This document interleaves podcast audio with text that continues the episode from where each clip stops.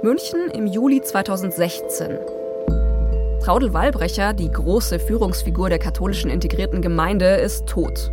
Thomas schaut auf ihr Foto in der Zeitung.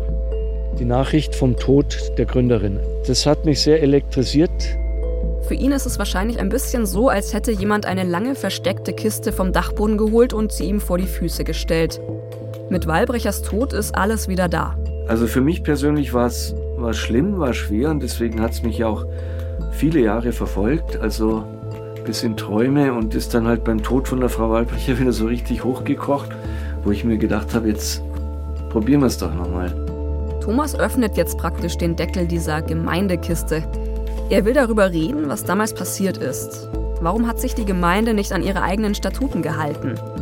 Thomas will nicht anklagen, er will versöhnen und alles aufarbeiten. Dann habe ich einen offenen Brief geschrieben. Und zwar habe ich versucht, alle Adressen zu besorgen von Personen, die noch zur KIG gehören. Und die habe ich angeschrieben.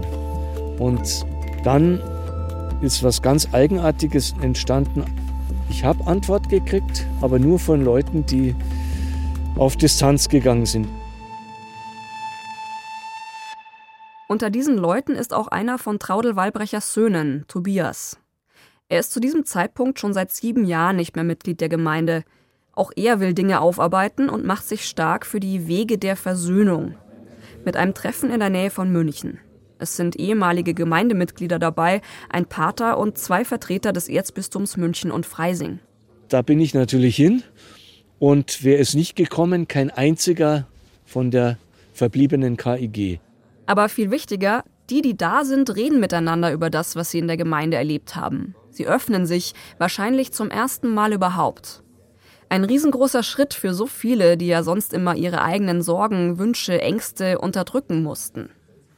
Sie reden über das, was war und das, was jetzt passieren soll. Sie wollen mit Verantwortlichen sprechen, aber dringen nicht zu ihnen durch. Von der Gemeinde kommt entweder Stille oder Ablehnung. Da beginnt es in den Aussteigerinnen und Aussteigern zu brodeln.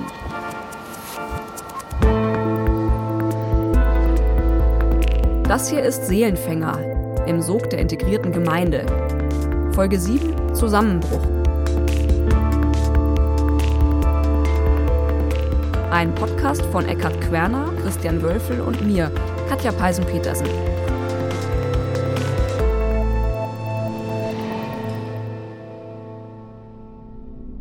Der Zusammenbruch der katholischen integrierten Gemeinde beginnt eigentlich schon vor Traudel Wallbrechers Tod. Nicht plötzlich, sondern schleichend, sieben Jahre vorher, 2009.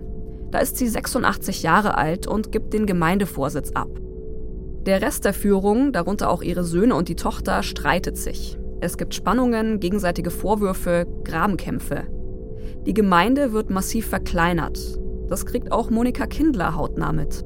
Es wurde ja alles verkauft, alle Häuser wurden verkauft, es gab dann auch keine Arbeit mehr.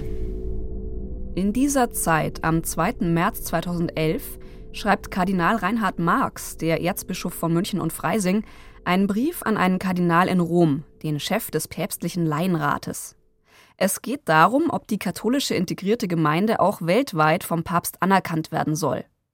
Ein Auszug aus dem Brief wurde meinen Kollegen Christian und Eckert zugespielt, zusammen mit vielen anderen vertraulichen Dokumenten über die Gemeinde. Da sind alle Dokumente aufgelistet, die zugänglich waren zur integrierten Gemeinde, die es im Ordinariat gibt. Das sieht aus wie eine Dissertation, so umfangreich wie das ist. Ne? Und fett vorne rot drauf, nur zum internen Dienstgebrauch. In dem Brief, den Marx nach Rom schickt, äußert er sich nicht besonders positiv zur katholischen integrierten Gemeinde. Ja, die geltenden Statuten der KIG sind weder mit dem gesamtkirchlichen Recht kompatibel, noch entsprechen sie überall fundamentalen Rechtsgrundsätzen. Genau, und dann geht es weiter.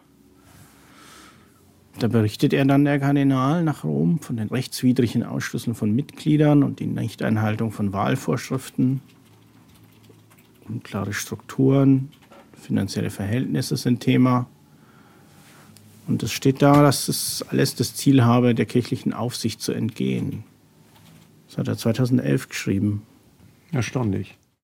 Der Erzbischof von München und Freising weiß also, dass in der Gemeinde was nicht ganz richtig läuft. Er verhindert mit dem Schreiben, dass die Gemeinschaft weltweit anerkannt wird, aber sonst zieht er offenbar keine entscheidenden Konsequenzen. Er schickt niemanden hin, er lässt die Gemeinde nicht überprüfen. Und so macht die einfach weiter, wenn auch ein bisschen kleiner als früher. Um 2011 herum werden viele einzelne Gruppierungen nach und nach aufgelöst. Es dürfen nur noch wenige Leute in der bisherigen Form mitmachen. Auch Hajo und Monika werden fallen gelassen. Sie verlieren ihren Status als Mitglieder. Das war so heftig, diese Ablehnung und Abschiebung von uns. Einfach so. Nach 36 Jahren werden die beiden rausgeworfen in die echte Welt. Ohne richtige Begründung. Wir waren an. Äh, mitwirkende Freunde nannte sich das. Ja, mitwirkende Freunde. Das war eigentlich, äh, also ich hätte gesagt, man muss sagen, mitzahlender Freund. Ja. Das war das Einzige, was wir noch machten, eben. Ja. Da zahlen. Das ganze Geld, das sie auch in Häuser und Villen reingepumpt haben, sehen sie nicht wieder. Die beiden stehen komplett blank da. Ohne Kontakte, ohne Eigentum, ohne zusätzliche Altersvorsorge. Aber auch für die Gemeinde geht's weiter bergab. Ihr prominentester Fürsprecher hat jetzt keine Macht mehr. Papst Benedikt XVI. tritt zurück Ende des Monats. Eine Entscheidung, die viele überrascht und die auch viele Fragen aufwirft. Nachdem ich wiederholt mein Gewissen vor Gott geprüft habe, bin ich zur Gewissheit seinen gelangt, Rücktritt dass zum meine Kräfte 28. Februar angekündigt. Benedikt XVI. verzichtet 2013 auf sein Papstamt. Für ihn geht's ins Kloster Mater Ecclesiae im Vatikan.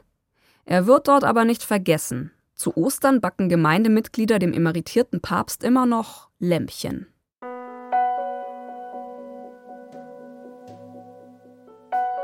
Ein paar Jahre später geht es dann nicht mehr um Osterlämmchen. Es braut sich was zusammen gegen die verbliebene Gemeinde. Viele Ex-Mitglieder haben sich jetzt vernetzt. Sie schreiben zum ersten Mal überhaupt ihre Leidensgeschichten auf und sind so mutig, dass sie sich damit an eine öffentliche Stelle wenden. Ans Erzbistum von München und Freising, an Reinhard Kardinal Marx. Also an den, der schon Jahre vorher von vielen Missständen in der Gemeinde gewusst hat. Also ich habe jedenfalls auf alle Fälle gehofft, dass mit durch dieses Eingreifen des Bischofs Missstände beseitigt werden und danach ein neuer Anfang möglich ist. Jetzt also, nach dem Druck der Ex-Mitglieder, greift Marx ein. Er ordnet eine Visitation an. Das heißt, Kirchenrechtler sollen sich die Gemeinde anschauen. Bei Nonnen- und Mönchsorden sind solche Visitationen eigentlich was ganz Normales. Sie finden immer mal wieder statt. In der katholischen integrierten Gemeinde gab es sowas aber noch nie, obwohl im Erzbistum Missstände ja bekannt waren. Wieso nicht? Wie auch immer, jetzt 2019 sollen Visitatoren zum allerersten Mal die Gemeinde überprüfen. Sie suchen das Gespräch mit der Gemeindeführung, aber aus der ist nichts rauszukriegen. Im Großen und Ganzen verweigert sie die Kooperation. Als Angeklagte hätten Sie doch ein Interesse haben müssen, Stellung Ja, zu ja, beziehen. ja. Das haben wir nie verstanden, dieses Schweigen, dieses schreckliche Schweigen bis heute. Die Visitatoren erfahren trotzdem einiges über die Gemeinde aus offiziellen Dokumenten und aus Gesprächen mit 25 ehemaligen Mitgliedern. Unter ihnen sind auch Thomas, Hajo und Monika. Ich hatte mir während der Praxisarbeit schon Notizen gemacht. Aber heimlich, es war alles heimlich. Unter der Bettmatratze versteckt. Ich dachte, eines Tages werde ich das brauchen. Und da habe ich es dann auch gebraucht. Da konnte ich dann haarklein aufführen, was alles passiert war. Und jetzt erzählen Hajo und Monika ihre Geschichte. Und ihnen wird zum ersten Mal bewusst, was da eigentlich mit ihnen passiert ist. Wir hingen da drin wie Fliegen im Spinnennetz. Wir haben das nicht gemerkt. Ein paar Monate später legen die Kirchenprüfer dem Erzbischof von München und Freising einen Zwischenbericht vor. Meine Kollegen Eckhard und Christian haben das Dokument vor sich liegen. Da heißt es Der hat, äh, sind zweieinhalb Seiten, dreieinhalb Seiten ist er stark oder dünn. Kontakte zur Herkunftsfamilie wurden erschwert oder ganz unterbunden. Kinder wurden von ihren biologischen Eltern getrennt. Die Gemeindeversammlungen waren für die Einzelnen mit großer Angst verbunden, da über sie, ihre Partnerwahl, ihren Beruf, ihren Wohnort und vieles mehr entschieden wurde. Es gab Sippenhaft, heißt es im, im Bericht da weiter. Das heißt, wenn ein Familienmitglied die Entscheidung der Versammlung nicht annehmen wollte, war dies ein Zeichen für die Glaubensschwäche oder gar den Unglauben der ganzen Familie. Ja, das Thema Geld haben die Visitatoren auch in den Blick genommen. Nicht nur Einkommen und Erbschaften oder Schenkungen waren der Gemeinde zu übertragen, sondern auch Darlehen sollten oder mussten aufgenommen werden, um Unternehmungen der Gemeinde zu finanzieren. Dies führte dazu, dass sich ehemalige Mitglieder heute in prekären Lebenssituationen befinden, die KG dafür aber jede Verantwortung ablehnt und auch keinerlei Hilfe gewährt. Ja, und noch das große Thema, dass man nicht rauskam aus diesem System. Ähm, hier steht, dass Freiwillige in Anführungszeichen ausscheiden, war mit dem wirtschaftlichen und sozialen Tod verbunden, weshalb viele Mitglieder noch lange mitmachten. Ja, das war der Zwischenbericht allein. Inhalte daraus kommen an die Öffentlichkeit und ehemalige Mitglieder wenden sich an die Presse. Die Führungsetage der Gemeinde spricht von haltlosen Anschuldigungen, unwahren Behauptungen und faktenfreien Vorurteilen gegen die katholische integrierte Gemeinde. Also ich empfinde das als ganz schlimm, dass sie die Schuld auf uns selber werfen, dass man uns dann beschuldigt, wir würden die Gemeinde verleumden das ist ein, ein Giftstachel hinterher. Das ist nicht gerecht. Und ich vermute, dass sie nicht zahlen wollen, dass sie nicht verpflichtet mhm. werden können zu zahlen. Wahrscheinlich wissen die verbliebenen Gemeindemitglieder zu diesem Zeitpunkt schon, da zieht sich eine Schlinge um uns. Denn während die Öffentlichkeit redet, diskutiert, sich empört, macht sich die Gemeinde klammheimlich unsichtbar. Die zivilrechtlichen Trägervereine ändern ihre Namen und auch die Homepage verschwindet vom Netz. Das ist ja nichts anderes als sich auflösen. Keine Mitglieder mehr, keine Leitung mehr, kein Name KIG mehr. Sense ist aus. Als sich das Ergebnis der Visitation abzeichnet, ergreift ihr bisher prominentester Fürsprecher das Wort. Der emeritierte Papst Benedikt XVI. äußert sich jetzt zum ersten Mal überhaupt öffentlich zu den ganzen Vorgängen. Er macht das schriftlich in der Fachzeitschrift Herder Korrespondenz am 26. Oktober 2020. Hier ein Auszug daraus. Dass bei dem Versuch, die Dinge des täglichen Lebens integral vom Glauben her zu gestalten, dabei auch schreckliche Entstellungen des Glaubens möglich waren, ist mir zunächst nicht bewusst geworden. Meine Informationen in diesem Bereich blieben dürftig.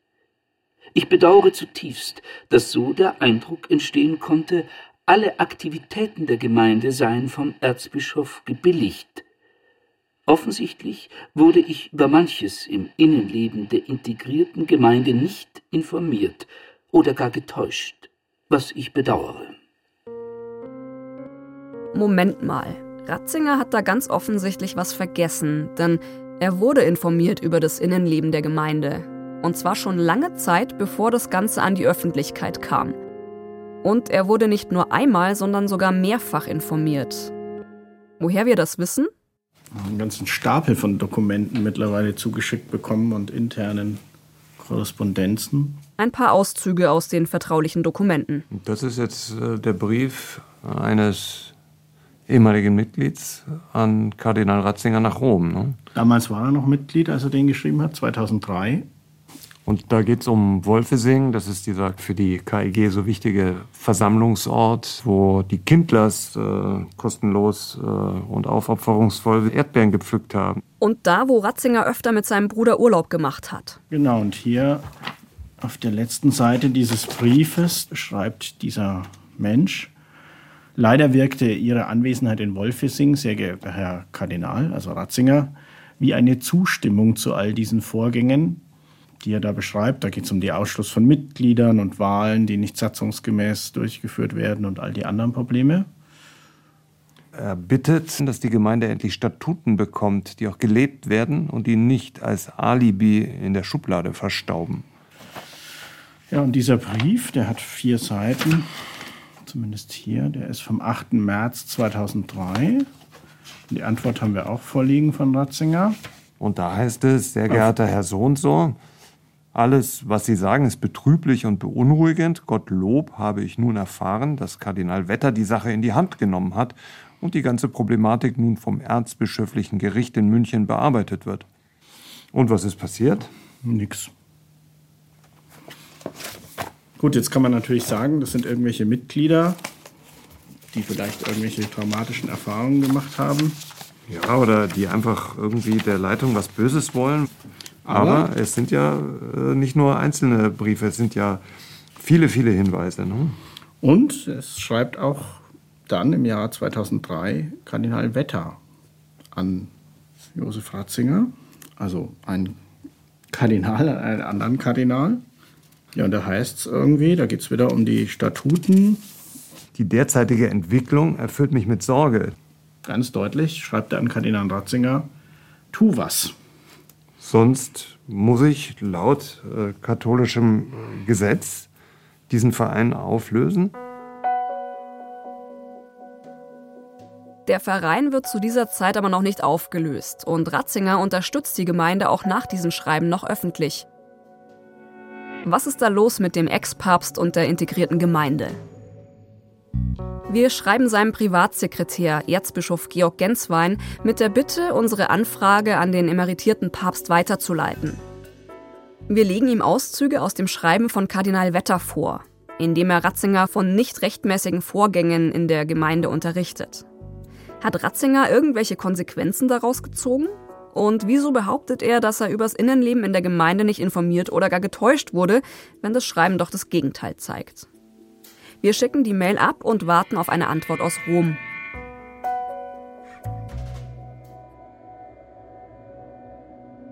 Im Juni 2020 sind die Visitatoren mit ihrer Prüfung der katholischen integrierten Gemeinde durch. Sie legen Kardinal Marx ihren Abschlussbericht vor. Er bestätigt praktisch die Ergebnisse des Zwischenberichts, von dem wir euch vorher schon erzählt haben. Aber da steht noch was drin. Ja, und dann wird es spannend. Da steht für die innerkirchliche Anerkennung maßgeblich war Josef Ratzinger. Und dann unter Punkt 4 die Rolle der Erzdiözese. Das ist auch spannend, gell? Allerdings ist auch zu beobachten, dass eine umfassende Aufklärung und ein konsequentes Handeln aufgrund der gewonnenen Erkenntnisse bis heute unterblieben ist. Es kann vermutet werden, dass fehlender Mut zur Auseinandersetzung oder auch Rücksichtnahme auf beteiligte Personen die Ursache hierfür waren. Es ist also ja eigentlich eine massive Kritik äh, an der Leitung äh, der Erzdiözese München und Freising und natürlich äh, letztlich an Kardinal Marx. Und den Erzbischöfen und Kardinälen davor, also Wetter und Ratzinger. Wir gehen davon aus, dass Kardinal Marx diesen Abschlussbericht gelesen hat. Er wird bis heute, zumindest zum Teil, für die Öffentlichkeit unter Verschluss gehalten. Aber es gibt eine Konsequenz. 2020 löst Kardinal Marx die katholische integrierte Gemeinde offiziell auf. Nur, die hat sich inzwischen ja sowieso schon unsichtbar gemacht. Alles verpufft. Die Häuser gibt es nicht mehr. Diese ganze Kultur, IG-Kultur, hat sich in nichts aufgelöst. Aber was es gibt, ist das Geld. Das wird immer noch verschoben was ist an dieser Behauptung von Thomas dran? Ist das Geld wirklich verschoben worden? Und wohin? Die Dokumente, die uns vorliegen, zeigen, aus den zivilrechtlichen, der katholischen integrierten Gemeinde zugeordneten Vereinen ist eine ganze Reihe von Stiftungen, Firmen und gemeinnützigen Vereinen hervorgegangen. Ein riesengroßes Geflecht, mit dem wir als juristische Laien komplett überfordert sind. Das habe ich natürlich schon tausendmal gesehen immer im Zusammenhang mit Geldverschleierungen, Abzockerei, mit Betrügereien, mit Geldwäsche. Das hier ist Peter Mattil. Er ist Anwalt für Bank- und Kapitalmarktrecht. Er will uns mit seinem Sachverstand helfen. Diese Unternehmen arbeiten in der Regel mit verschachtelten Unternehmen, die sie wechseln, auflösen, neu gründen, ins Ausland verlegen und wieder eine neue. Und dann sind sie in Holland und plötzlich in Berlin und dann in Zypern. Da ist es sicher schwierig, da einen, sagen wir mal, Geldflüsse aufzuklären. Rennen Sie nicht diesen Wirrgarten dahinterher, da kommen Sie nicht weiter. Der Anwalt sagt uns, es lohne sich grundsätzlich für die geschädigten Gemeindemitglieder Anzeige zu erstatten selbst wenn sie das Geld damals freiwillig gespendet haben. Eine Freiwilligkeit schließt keinerlei Konsequenzen oder Ansprüche aus. Ich habe das oft in meinem Anwaltsdasein, wenn wir viele Anleger vertreten, die auf Betrügereien reingefallen sind, heißt es auch oft, die sind selber schuld, aber ich sehe das nicht so, sind sie gar nicht. Man wird doch immer irgendwie irregeführt, getäuscht, belogen. Und insofern ist man im guten Glauben und tut vielleicht sogar im guten Glauben etwas Gutes, indem man zum Beispiel Geld spendet. Äh, das hat mit Selbstschuld oder mit Freiwilligkeit nichts zu tun. So gesehen müssten die ehemaligen Mitglieder ganz gute Chancen haben, also zumindest darauf zu erfahren, wohin ihr Geld geflossen ist. Aber es gibt einen Haken. Alle Taten unterliegen einer Verjährung. Und wenn diese Verjährung rum ist, kann auch keine Behörde mehr was tun, selbst wenn sie will. In Deutschland gibt es unterschiedliche Verjährungsfristen. Taten, auf denen eine lebenslange Freiheitsstrafe steht, verjähren nach 30 Jahren. Weniger schwerwiegende nach drei bis fünf Jahren. Heißt für Thomas, Gudrun und das Ehepaar Kindler erstmal keine Chance. Mit einem Hintertürchen, sagt Mathilde. Die ehemaligen könnten sich an die Justiz wenden, ihre Fälle schildern, eine Anfrage bei der Staatsanwaltschaft stellen und so vielleicht doch noch erreichen, dass ermittelt wird, falls der begründete Verdacht besteht, dass da irgendjemand Straftaten begeht.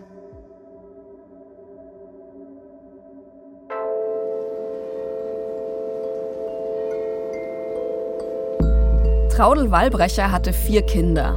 Zwei von ihnen haben sich im Lauf der Zeit klar von der katholischen integrierten Gemeinde distanziert. Ein Sohn hat der Gemeinde aber nie den Rücken gekehrt. Er ist Vertreter einer Rechtsanwaltsgesellschaft mit Sitz im Münchner Nobelvorort Grünwald. Aus den Dokumenten lesen wir heraus, diese Gesellschaft hatte bis mindestens 2021 Verbindungen zu Vereinen, die in irgendeiner Weise etwas mit der katholischen integrierten Gemeinde zu tun hatten. Wir schreiben ihm eine E-Mail, stellen Fragen zu diesen Vereinen, ob da noch Geld von ehemaligen Gemeindemitgliedern drinsteckt. Eine Antwort bekommen wir nicht. Auch nicht von anderen Gemeindemitgliedern aus dem Leitungsteam, von denen wir gerne ihre Sicht der Dinge auf die Gemeinde erfahren hätten. Und zwar nicht nur aufs Geld bezogen.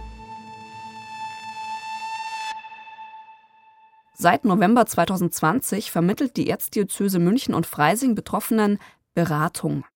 Dabei haben die Visitatoren eigentlich noch was ganz anderes empfohlen. Es wird eine Kommission zur Aufarbeitung der Geschichte der KIG durch den Erzbischof errichtet, mit dem Ziel, anhand der KIG die Bedingungen geistlichen Missbrauchs zu erforschen, da dieses Thema zunehmend in den Blick der Öffentlichkeit rückt. Stimmt, aber das ist nicht passiert. Es gab keine Konsequenzen für führende Mitglieder der Gemeinde.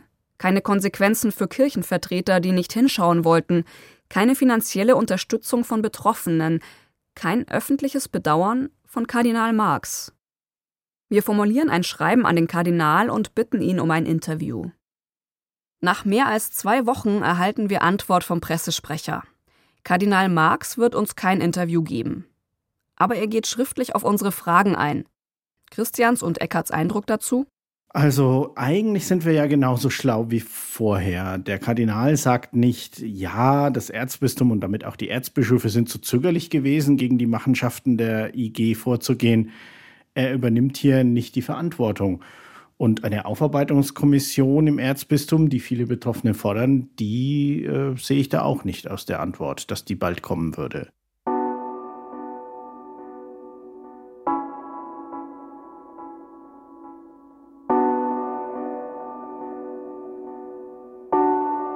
Das Verhalten des Kardinals, des Erzbistums München und Freising, dieses lange Schweigen in der Öffentlichkeit, für viele Betroffene war das retraumatisierend, sagen sie, weil keiner klar Verantwortung übernimmt.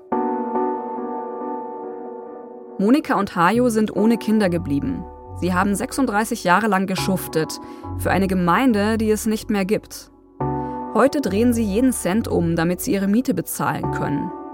Dieses Schicksal teilen sie mit vielen anderen ehemaligen Gemeindemitgliedern.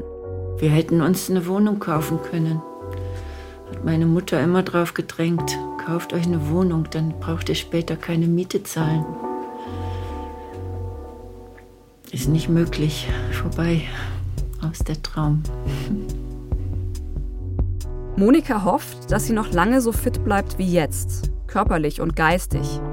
Sie muss fit bleiben. Mein Mann hat bis 72 weitergearbeitet Und ich arbeite mit 70 weiter, weil die Rente sehr gering ist. Ich mache es auch gerne, weil ich arbeite mit Kindern weiter in einer sehr netten Familie. Die Kinder geben mir Freude und trotzdem der Anlass ist das Geld. Das ist einfach so. Es ist zu wenig und wir sind gewohnt, sparsam zu leben und das werden wir auch weiter müssen. Mhm, Monika und Hajo sind immer noch dabei, ihr Leben in der katholischen integrierten Gemeinde aufzuarbeiten.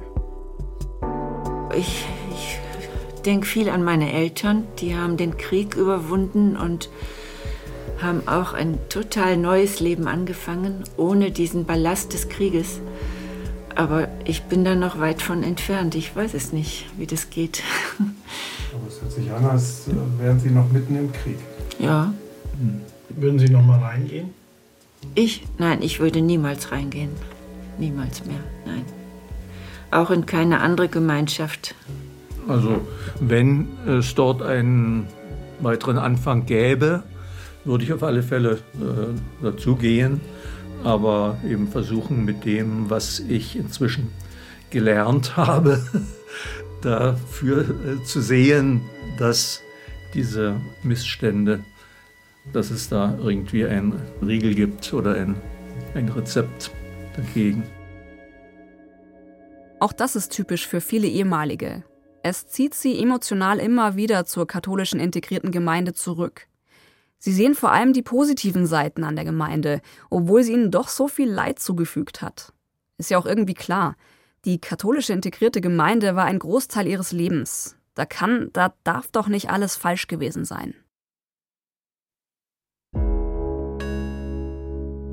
Gudrun, die in der Gemeinde aufgewachsen ist, kämpft immer noch mit ihrer posttraumatischen Belastungsstörung. Sie ist in Therapie. Oft weiß sie nicht, wie sie weitermachen soll. Zweimal hat sie versucht, sich umzubringen. Ich habe wirklich mein Leben sowas von gehasst, weil ich mich so falsch und schuldig. Für mich gab es eigentlich nur die Alternative, dann Vernichtung am besten. Und dann kam ja der Visitationsbericht, wo ich mir gedacht habe, wow, da steht genau alles drinnen, so wie ich es erlebt habe. Ich weiß, ich, ich bin nicht falsch, sondern es ist meine Situation, in die ich hineingeboren wurde, hineingewachsen bin, der ich nicht auskommen konnte. Das ist die Hoffnung, die bleibt, dass dadurch, dass so viele ehemalige ihre Stimme erhoben haben, sich auch andere Betroffene zu Wort melden und verstehen, dass das System schuld war und nicht sie. Im November 2020 schreibt Gudrun einen langen Brief an Papst Benedikt XVI. Emeritus. Sie öffnet sich ihm, schreibt von ihren Erfahrungen in der Gemeinde und dass sie sogar mal für ihn Marillenknödel gekocht hat. Sie bleibt immer freundlich, nie anklagend. Für mich persönlich war das schon immer sehr ausschlaggebend, dass er das so unterstützt hat. Er erschien immer als der Protektor und der, der bestätigt, das hier ist richtig. Ich glaube, wenn er schon sich früher distanziert hätte, dann wären einige Prozesse früher losgegangen und vielleicht einiges nicht so verfahren gewesen wie heute. Ich hatte eigentlich gehofft, dass er vielleicht schreibt, ja, es tut mir leid und ich wünsche ihm weiterhin alles Gute. Das, das wäre so meine kleine Hoffnung gewesen. Kurz vor Weihnachten erhält Gudrun ein Antwortpäckchen. Sie öffnet es, zieht eine Weihnachtskarte raus. Darauf abgebildet Maria, Josef und das Jesuskind an der Futterkrippe mit einem der drei heiligen Könige.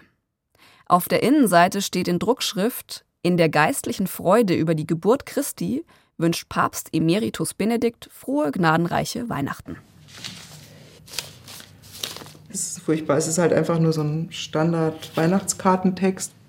Außerdem mit im Paket ein kleines Büchlein. Pendlinger Predigten. 80 Seiten mit Predigten des emeritierten Papstes. Gudrun nimmt das Buch und wirft es ins Kaminfeuer.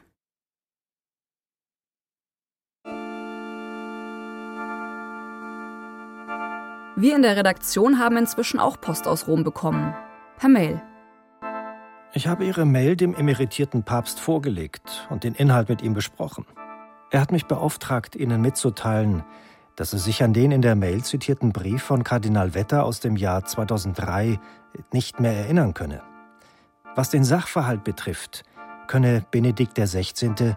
Nichts über das hinaus hinzufügen, was er bereits in dem von Ihnen genannten Beitrag in der Herder-Korrespondenz aus dem Jahre 2020 gesagt hatte.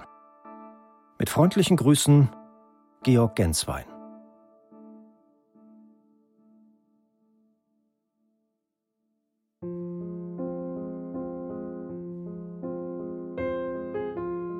Thomas geht es finanziell inzwischen gut. Er ist glücklich, hat geheiratet, seine Frau Ursula gibt ihm Halt. Aber immer wieder melden sich Menschen bei ihm, ehemalige Gemeindemitglieder, die Opfer geworden sind, die ihm neue Geschichten, neue erschreckende Details berichten. Thomas spricht mit ihnen, recherchiert, liest sich in Dokumente ein. Er ist sich sicher, in der Geschichte der katholischen integrierten Gemeinde gibt es noch so einiges aufzuarbeiten. Und es ist ein Giftschrank. Thomas öffnet ihn, auch wenn es ihm schwerfällt, so sehr mit der eigenen Geschichte konfrontiert zu werden. Ich will erreichen, dass das Leiden gelindert wird von Opfern. Ich möchte, dass zum Beispiel eine Gudrun Mann wieder ein glückliches Leben führen können. Das wäre mein größtes Anliegen, dass jeder selber definieren darf, was Glück ist.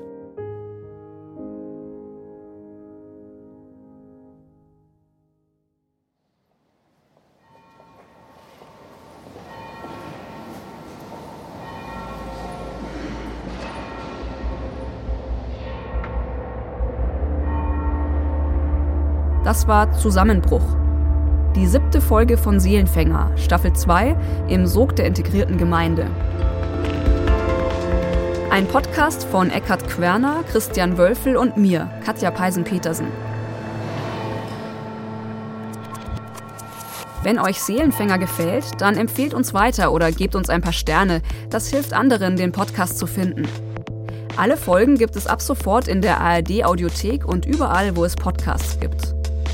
Wir haben auch eine spannende Fernsehdoku zur integrierten Gemeinde gedreht. Ihr findet sie ab sofort in der ARD Mediathek unter dem Titel Seelenfänger, Verrat im Namen des Herrn. Den Link packen wir euch in die Show Notes. Podcastcover und Artwork Julia Bochnig. Komposition und Sounddesign Christoph Brandner. Ton und Technik Robin Ault. Regie Ron Schickler. Redaktion Sabine Winter, Klaus Uhrig und Till Ottlitz eine Produktion des Bayerischen Rundfunks 2022.